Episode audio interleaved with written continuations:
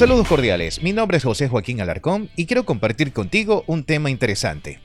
Las empresas están formadas por individuos que forman equipos estableciendo relaciones para conseguir objetivos individuales y comunes a través de la comunicación. Por medio de estas se fijan objetivos, se planifican estrategias, determinan roles y compromisos, se delegan tareas y un largo etcétera. Las habilidades sociales son capacidades o destrezas que permiten que una persona se relacione de manera adecuada con los demás. Tendemos a pensar que son innatas e inamovibles y que no podemos trabajar en aprenderlas y mejorarlas. La realidad es muy diferente y es que la comunicación efectiva es una habilidad como otra cualquiera y por tanto puede ser aprendida y entrenada de forma que juegue a nuestro favor y en pro de nuestros propósitos individuales y los del equipo a la hora de conseguir el éxito en los proyectos en los que nos embarquemos. Hoy te quiero hablar de la comunicación efectiva y sus elementos, los beneficios de practicarla, inconvenientes de no aplicarla y cómo llevarla a cabo de la mejor manera para conseguir que tú y tu equipo trabajen enfocados en el objetivo como un bloque sin fisuras. Comencemos.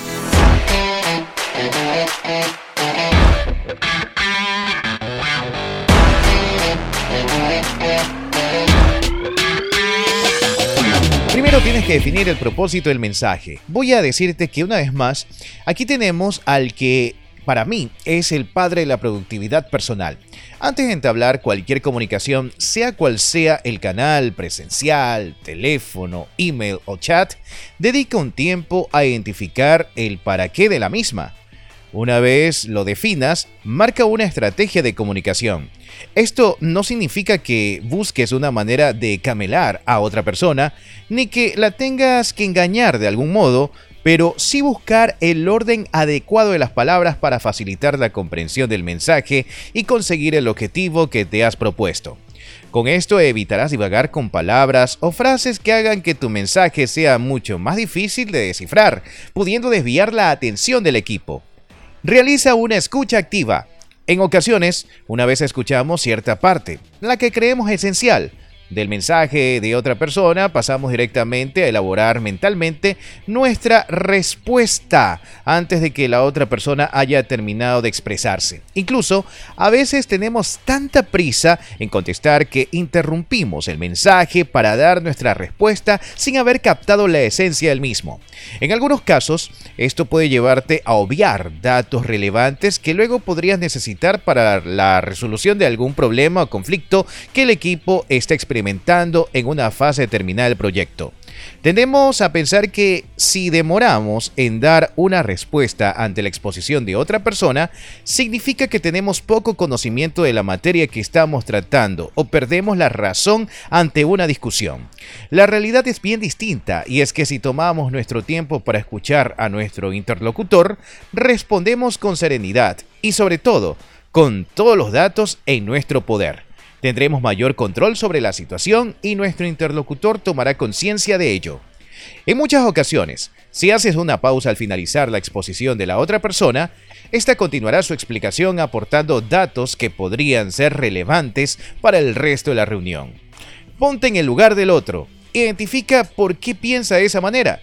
¿Cuál es su situación particular? ¿Qué hace que tenga esa definición tan diferente a la situación de la que tú tienes? Las situaciones no son de una manera u otra.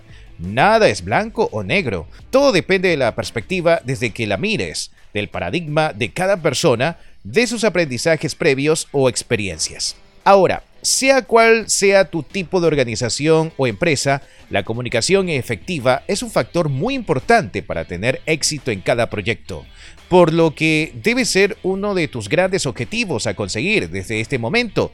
Si no lo era, pues hazlo ya.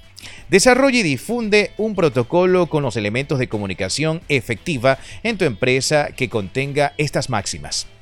Establece un propósito. Luego, realiza una escucha activa. También ponte en el lugar del otro. Desarrolla una comunicación asertiva. Expresa con tu tono de voz y tu cuerpo lo que dices con tus palabras. Sé breve y claro en tu exposición. Olvida los prejuicios. Da y pide feedback. Confirma que se ha recibido tu mensaje y viceversa. Utiliza el feedback a tu favor. Comunica los avances en tiempo. Define el canal y entorno de la comunicación.